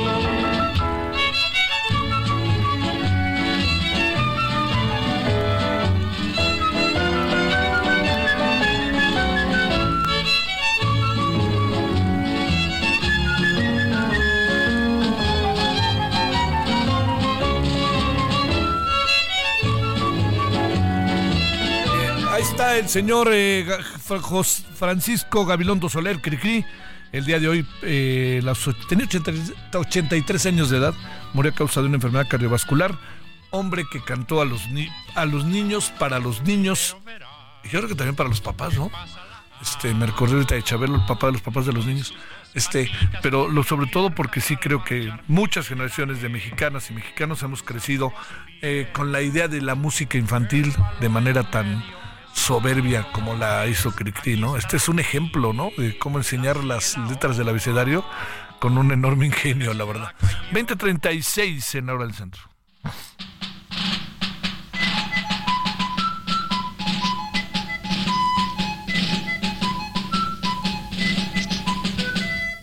Que dejen toditos los libros abiertos. Ha sido la orden que dio el general. Sus comentarios y opiniones son muy importantes. Escribe a Javier Solórzano en el WhatsApp 5574 50 26. Solórzano, el referente informativo.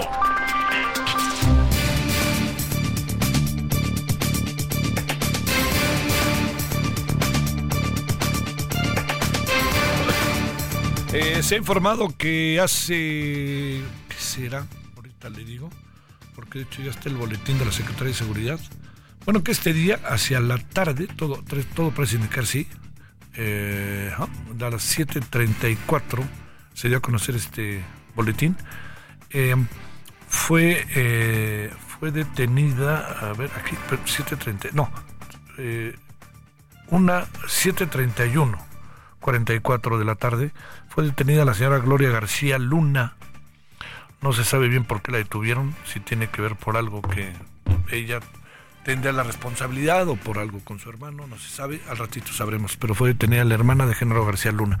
Santiago Aguirre es director del Centro ProDH. Querido Santiago, ¿cómo has estado? ¿Cómo te ha ido? Muy buenas noches. ¿Qué tal, Javier? Muy buenas noches y buenas noches también a todo el auditorio. Largo día, ¿no? Intenso, un, un, día largo, Javier, sí, efectivamente.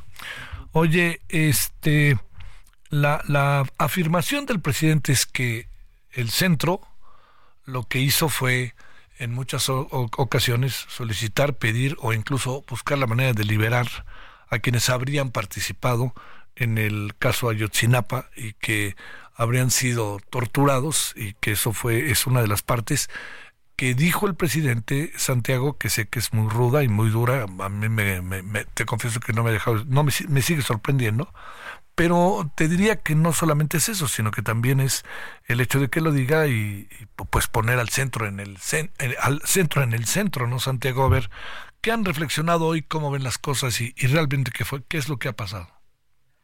Sí, Javier, muchas gracias por retomar el tema. Lo, lo primero que que nos parece es que eh, de la mañanera de hoy lo más importante y lo que por lo que nos encantaría estar hablando en tu espacio es eh, esta actualización del Registro Nacional de Personas Desaparecidas. Creemos que hay temas muy muy relevantes ahí, algunos de ellos preocupantes, ¿no? El, el gobierno federal cifró en, en poco más de 12 mil el número de desapariciones plenamente confirmadas y sin negar que el registro tenga que revisarse, sí nos parece que esta cifra eh, nos podría llevar a minimizar un problema que es en realidad mucho mayor por adoptar un criterio muy exigente para dar por probada una desaparición.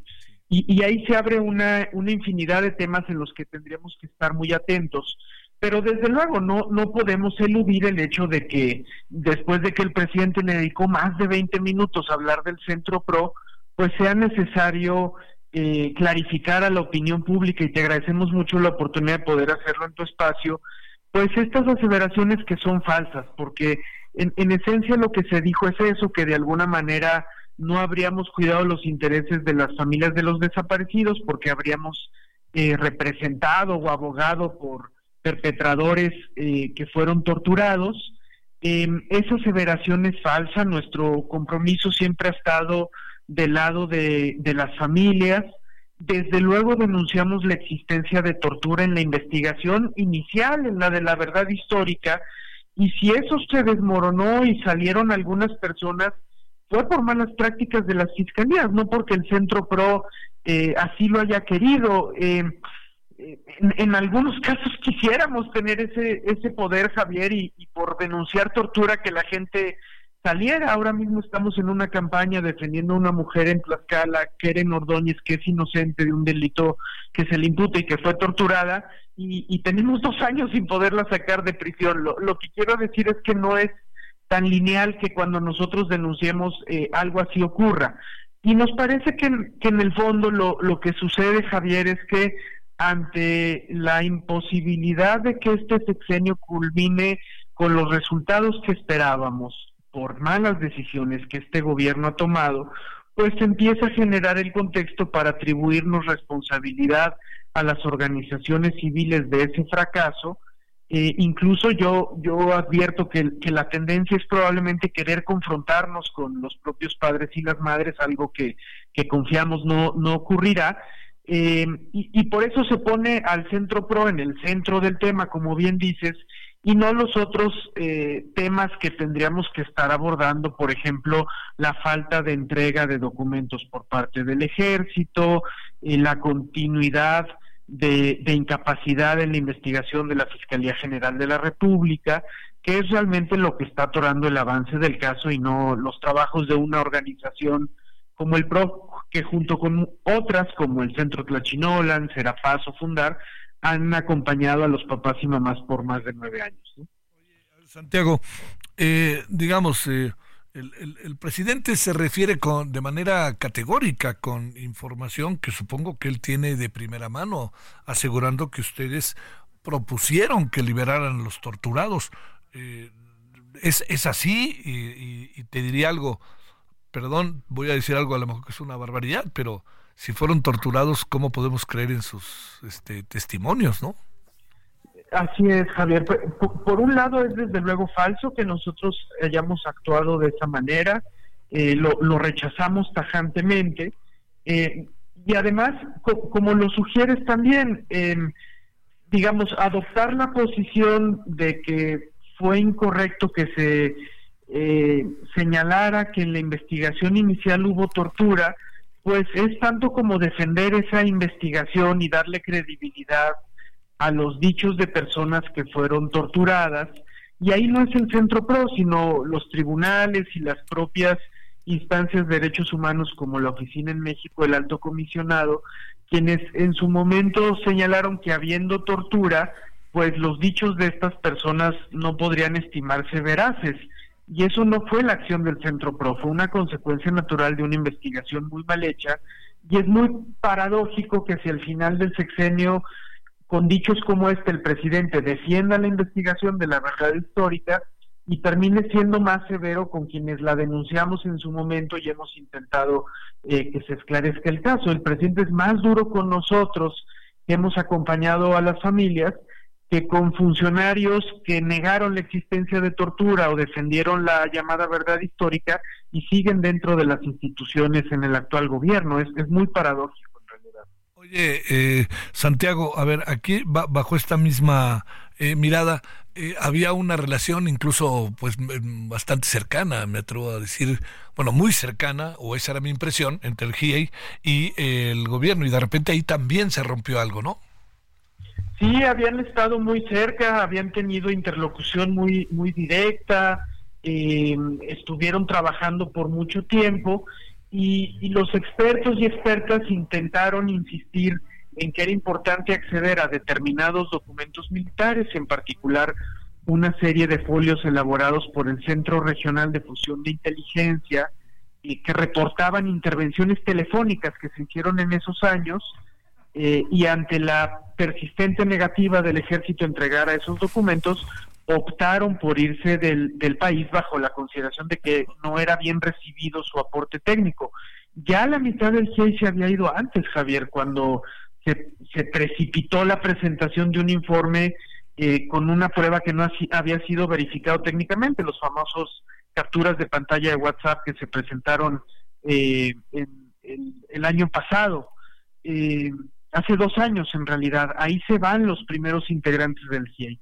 Eh, pero, pero hubo de parte de ellos, de parte de la Comisión Interamericana, de la ONU, de las familias y de las organizaciones de derechos humanos, pues un esfuerzo muy conjunto con el gobierno, con el subsecretario Encinas, con el fiscal del caso, para que esto avanzara.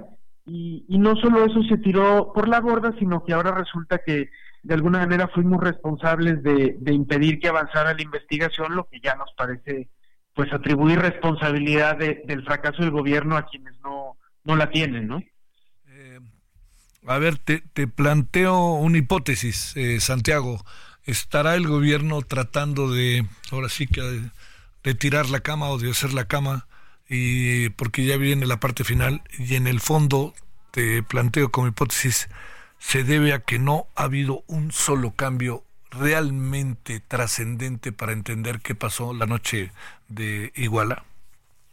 Pues mira, Javier, nosotros hemos intentado ser serios y tú conoces al PRO de, hace muchos años, no no estamos en la estridencia, buscamos los matices, eh, y, entonces sí hemos visto algunos cambios, ¿verdad? Sí nos fue muy importante en su momento la identificación de dos de los chicos, eh, eh, personalmente presenciamos cómo notificó esa noticia el subsecretario Encinas Javier y, y, ese trato digno a las víctimas sí hace cambio. Eh, hay militares en la cárcel, Javier, porque se encontró prueba contundente, los mensajes de BlackBerry intercambiados por miembros de Guerreros Unidos que intervino en su momento el gobierno estadounidense que muestran cómo había vínculos entre Guerreros Unidos y el ejército y eso se ha aceptado. E, en fin, no podríamos decir que no ha habido ningún cambio. Yo, yo en eso creo que el Centro Pro ha sido muy serio.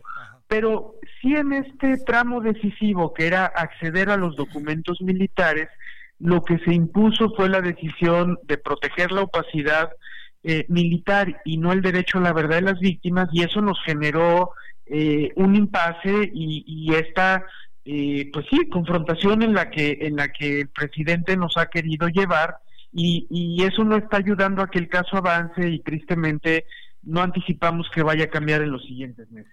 Caray, caray, caray. Este, digo, yo creo que con estas entrevistas nos van diciendo cómo, cómo ven las cosas, Santiago, pero sí, sí, confieso que, que, da para una infinidad de interpretaciones lo expresado por el presidente, dedicarle tanto tiempo. Además, fíjate, el mismo día, con el papel tan relevante que el centro ha jugado para la denuncia de las desapariciones en México, el mismo día en que se da un censo que se encuentra verdaderamente lejano de las cifras que se tenían a la vista desde hace, yo diría, este, pues no sé, ¿no? Varios años, incluso en este sexenio que se habían reconocido muchas cosas, ¿no, Santiago? Sí, así es, Javier, y donde también había existido una apuesta eh, relevante de hacer las cosas diferentes. El propio subsecretario Encinas venía empujando mucho eh, que, se revisara eh, la situación de las desapariciones.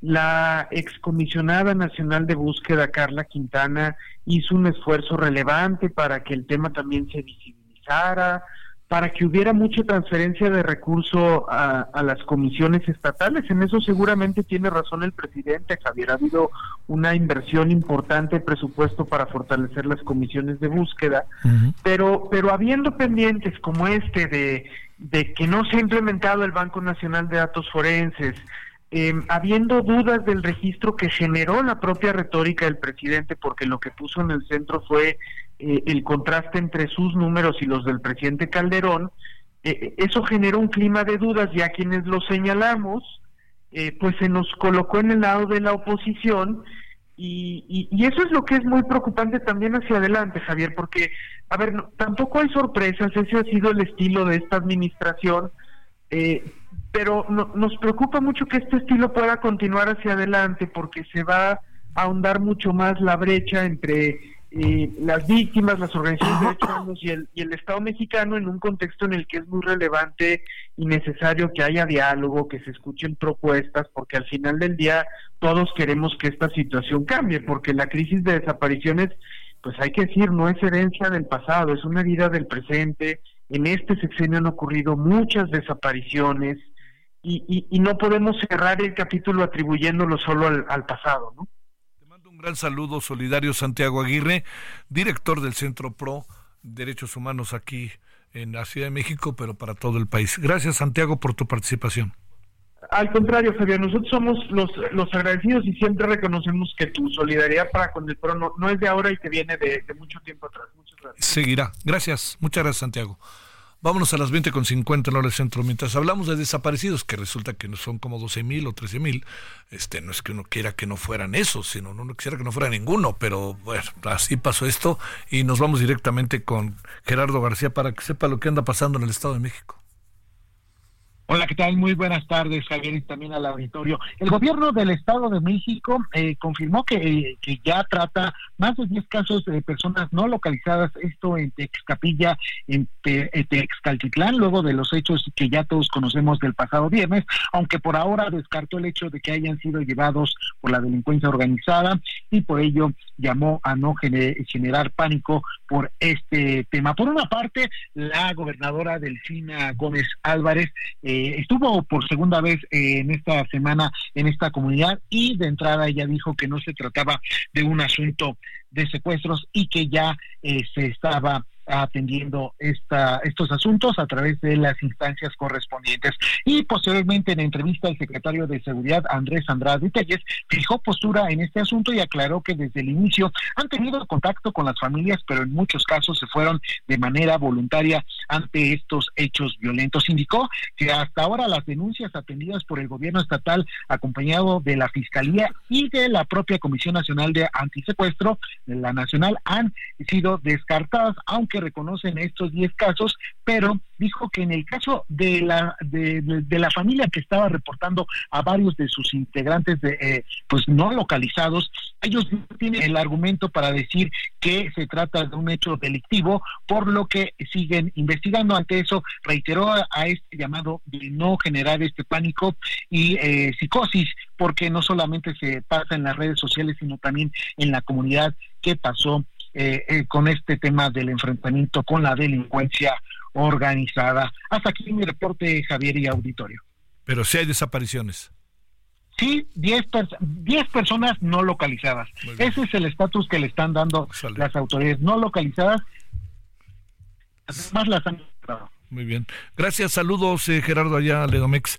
Guadalupe Flores, que detuvieron a la hermana de García Luna. A ver, cuéntanos dónde fue eso. Hola, ¿qué tal? Eh, Javier, te saludo con mucho gusto desde Cuernavaca, Morelos. Pues informarte que esta mañana fueron detenidos en la capital de Morelos eh, Edgar Anuar Rodríguez García y Gloria García Luna, acusados de delincuencia organizada y operaciones con recursos de procedencia ilícita. La detención se realizó eh, pues eh, precisamente por la Fiscalía, elementos de la Fiscalía General en materia de delincuencia organizada, esta fiscalía que se ubica en la colonia Lomas de la Selva en Cuernavaca. Eh, también comentarte que según los primeros reportes, eh, Gloria García, hermana de Genaro García Luna y es trabajadora de seguridad pública de Morelos, fue trasladada ya al penal número 16 con sede en la comunidad de Michapa, esto en el sur, en la zona sur eh, poniente de Morelos, mientras que Edgar Anuar fue trasladado al penal del Altiplano, esto en el estado de México. Hay un total hermetismo en esta eh, pues detención. Eh, Javier, no hay mayor información. Lo que se sabe es que esto, esto ocurrió hoy por la mañana cerca del mediodía y justamente cuando transitaban por eh, la colonia La Selva, esto muy cerca del centro de Cuernavaca. Javier. Muy bien. Oye, eh, eh, lo que sí queda claro, pregunto, es que están, están siendo detenidas por el caso de Genaro García Luna. Así es, por, son acusados por delincuencia organizada y operaciones con recursos de procedencia ilícita. Un gran abrazo, saludos Guadalupe, gracias. Muy buenas noches. Nos vamos a ver, vamos a hablar de este de varios temas. se inaugura mañana el Tren Maya, una parte. A ver qué se piensa de esto. El fin de Notimex, el censo de desaparecidos, el juicio político a Joe Biden que proponen y que ya echaron a andar los republicanos. Tenemos nueva ministra y tenemos el eh, doble juego esto que hablamos también del Centro Pro DH, que para nosotros es de suma importancia. Bueno, vámonos, gracias que estuvo con nosotros. En cinco minutitos estamos aquí junto en la televisión, Heraldo Televisión referente eh, de la noche, con estos temas y muchas otras cosas más. Ojalá nos acompañe. Por lo pronto, gracias. Hasta el rato.